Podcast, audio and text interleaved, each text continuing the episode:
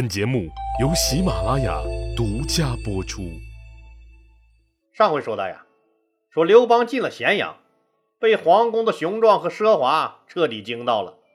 作为资深老流氓的他，更被千娇百媚的后宫小姐姐们彻底迷住了，真想从此住在皇宫就不走了。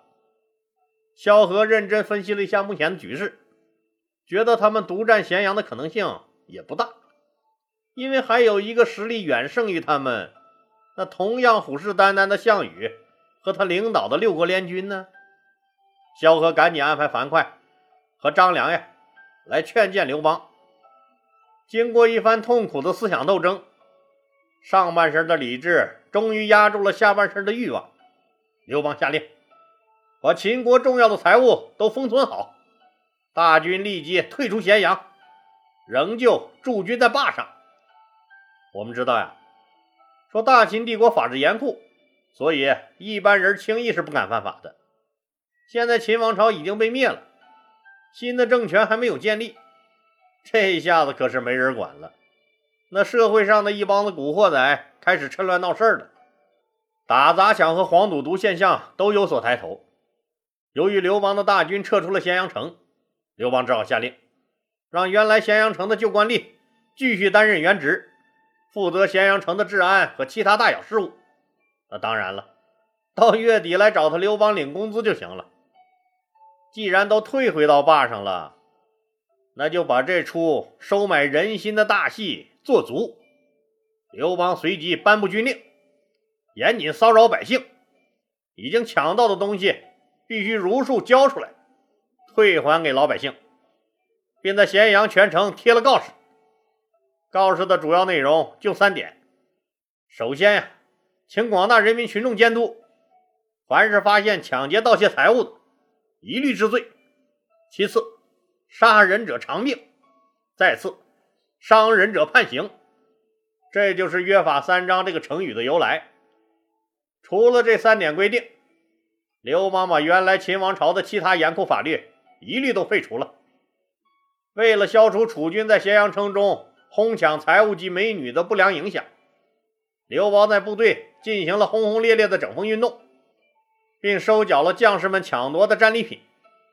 士兵们上交的多半是金银财宝，那将领们可就丰富的多了。除了金银财宝、名人字画、美酒和一些武器以外，几个将领还让士兵扛来了不知道是抢的谁家的几个娘们儿。最出彩的那就是萧何了。拉来满满两大车秦王朝的法律文书、户籍制度和财务账册，刘邦大喜，夸赞萧何真是业界良心呐！大家领着一样的工资，只有他萧何不是为自己享受，抢的都是对国家有用的东西。为了进一步收买人心，给咸阳老百姓一个宽厚长者的好印象，刘邦广泛邀请咸阳及附近郡县的各界代表。来坝上的军营开了一次盛况空前的座谈会，政界、商界、学术界、出版界、新闻界，甚至娱乐界的那几个老鸨子都到了。咸阳日报和晚报都派出强大的记者阵容实地采访。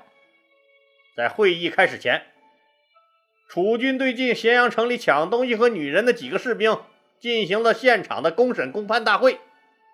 审查结果是。这几个家伙不是楚军的正规军，原来都是一帮子临时工。对于这帮子败坏楚军名声的蛀虫，主持公判大会的萧何痛心地说：“对于这些临时工的暴行，我们深感惶恐、震惊和不安呐！”萧何下令，对于三个罪大恶极的暴徒，当场砍了头。其他的人都被重重打了板子，关了禁闭，并将所抢财物登记造册，发还给百姓。各界代表群情激昂，激动万分。趁着热乎劲儿啊，刘邦发表了热情洋溢的讲话。刘邦很好的贯彻了范儿要足、嗓门要大、言辞要猛的策略，上来就说：“父老乡亲们呐！”我想死你们了！大家掌声雷动。刘邦接着说：“今天在这里和大家见面，我的心情和大家是一样的激动啊！忆往昔，峥嵘岁月稠，往事真的是不堪回首啊！万恶的秦朝政府残暴无道，欺压百姓，鱼肉乡亲。”让咱们老百姓吃了多少苦，受了多少罪呀！有多少家庭被逼得妻离子散，又有多少家庭被逼得家破人亡啊！那种水深火热、牛马不如的生活，想起来就让人心酸落泪呀！真他妈的惨无人道啊！刘邦讲到这里，台下有人开始抹起了眼泪。刘邦一看呢，这慷慨激昂、催人尿下的效果是出来了，索性作秀就做到底。他故意停顿了一下，拧了一把鼻涕，又拿手绢擦了擦发红的眼睛，接着说：“现在好了。”在父老乡亲们的大力支持下，我军为保卫人民的生命财产，为解除人民的痛苦和争取人民的权利，奋不顾身，英勇作战，得以消灭残暴的秦军，推翻了腐朽的秦王朝的反动统治。咱们老百姓终于翻身做主人了。那种受压迫、受欺负的苦日子一去不复返了，美好的未来正在前面等着咱们。看今朝，我真的是心潮起伏，思绪万千，热血沸腾啊！在前进的路上，有困难要上，没有困难，创造困难。也要上！台下又是一阵雷鸣般的掌声。刘邦等掌声稍稍停歇之后，又接着说：“我的父老乡亲们呐，俺刘邦也和大家一样，从小苦大仇深，受苦受难，对万恶的秦朝统治恨之入骨。”是苦难的经历教育了我，是革命的军队拯救了我，是天下的百姓帮助了我，我才能逐步成长，逐步壮大，才有了今天站在这里跟大家欢聚一堂的刘邦。我真的忘不了你们，我的父老乡亲们呐！让我在这里。由衷的说一声：“谢谢你们，我的恩人。”刘邦说到这里，向前两步，朝台下不同角度深深的鞠了几个躬。下面的人激动的又哭又笑，掌声更是经久不息。刘邦又接着说了更饱含深情的话：“父老乡亲们呐！”军民之间是鱼水之情，你们是我们的衣食父母，离开了你们，我们就无法生存。而我们是你们的保护神，只要能保护你们的幸福生活，我们可以不惜牺牲自己的生命。只有军民团结一心，才能步步取得胜利。只有军民团结一心，就没有克服不了的难关；没有攻不破的堡垒，就一定能够争取和平，开创更美好的未来。掌声再次哗哗的响了起来。现在，我向大家庄严宣布：我刘邦绝对保障大家的生命安全、财产安全。保障大家能过上平安、和谐、幸福的日子。绝不允许任何骚扰百姓的行为发生。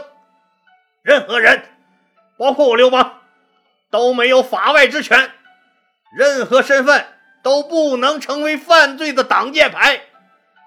我已经安排了原有的咸阳城里那些思想正、觉悟高的部分官员，继续担任原职，负责城市治安和你们百姓的其他事务。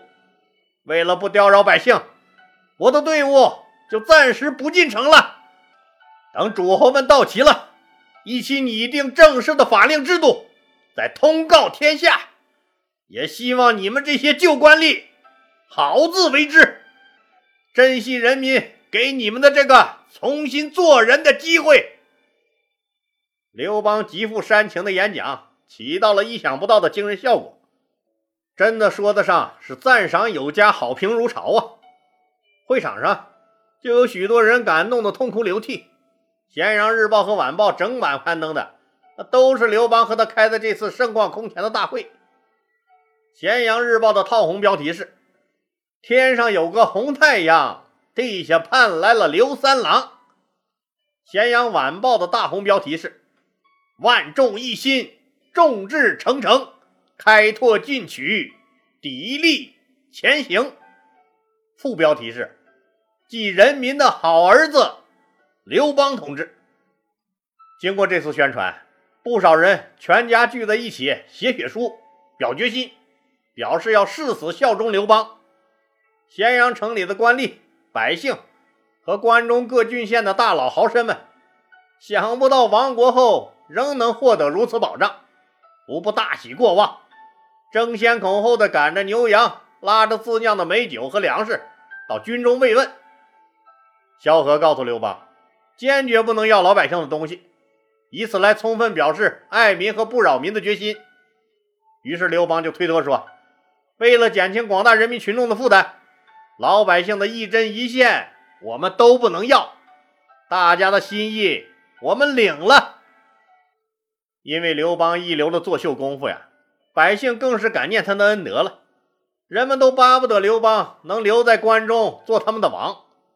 人们常说呀：“得民心者得天下。”刘邦这场攻心战打的是极为漂亮呀！他一到关中就受到了百姓的拥戴，这为他日后和项羽争夺天下打下了坚实的基础。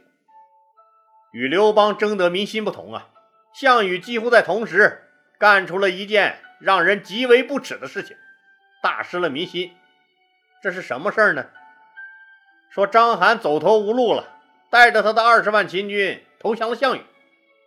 项羽统帅的将近四十万的六国联军，再加上投降的这二十万秦军，这可就是六十万大军了。整顿完军队以后，项羽率军马不停蹄地赶往咸阳，不能再耽搁了，还是尽快上路。把秦王朝的命运彻底结束吧，让我项羽给他摇摇欲坠的大秦帝国这个虚弱的巨人再狠狠踹上一脚吧！就在项羽大军进军咸阳的路上，军队里发生了一件可怕的事儿。哼，当然了，这不是一个鬼故事，那肯定不是闹鬼了。那是发生什么事儿了呀？原来呀。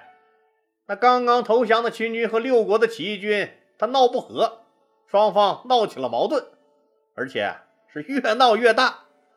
那这个也很好理解呀。秦始皇修骊山陵墓和北方的长城以及阿房宫时，那大量征调了已经被降服的原六国的老百姓作为劳工。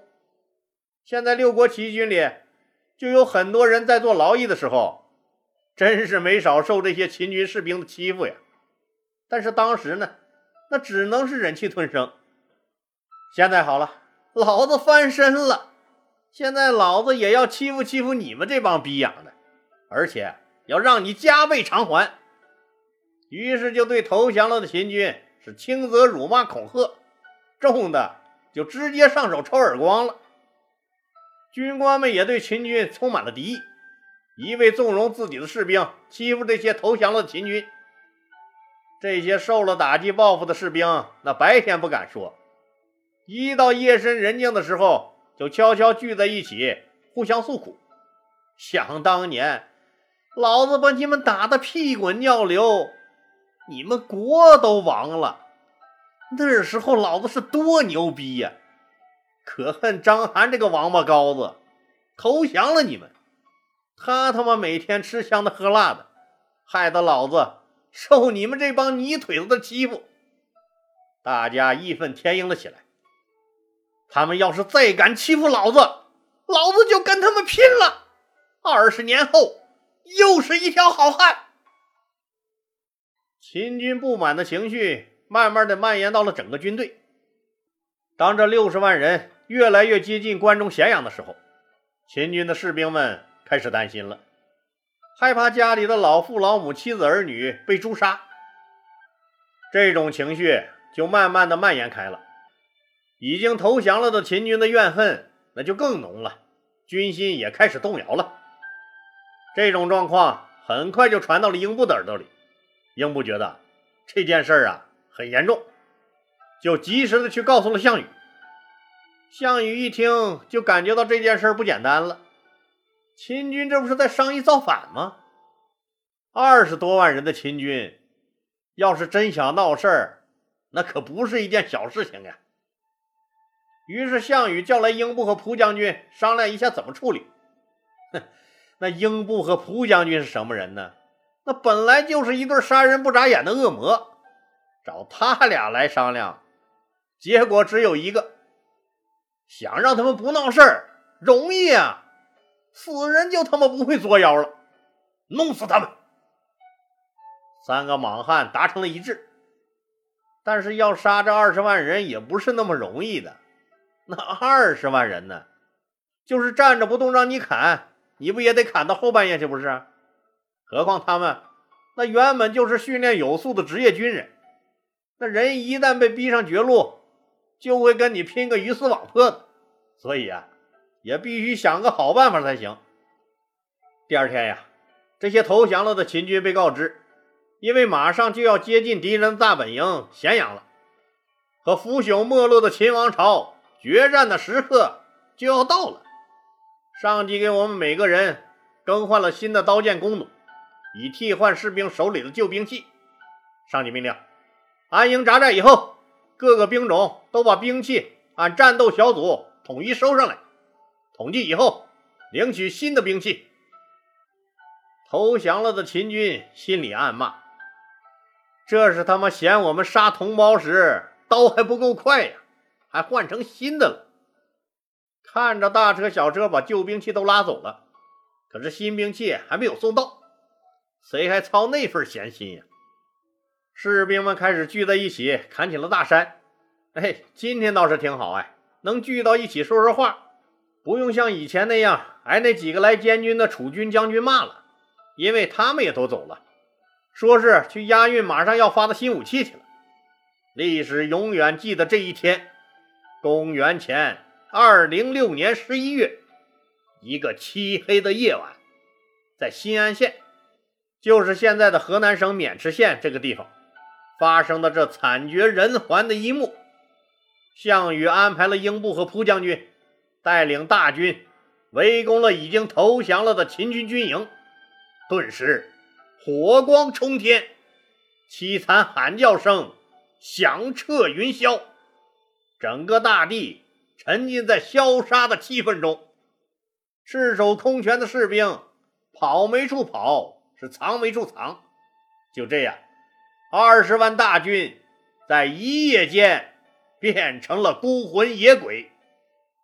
秦军方面投降且存活下来的人，只剩下了章邯、司马欣和董翳三个人。铲除了后患的项羽，率领大军。浩浩荡荡奔向了咸阳城。好了，今天就说到这儿吧，谢谢大家。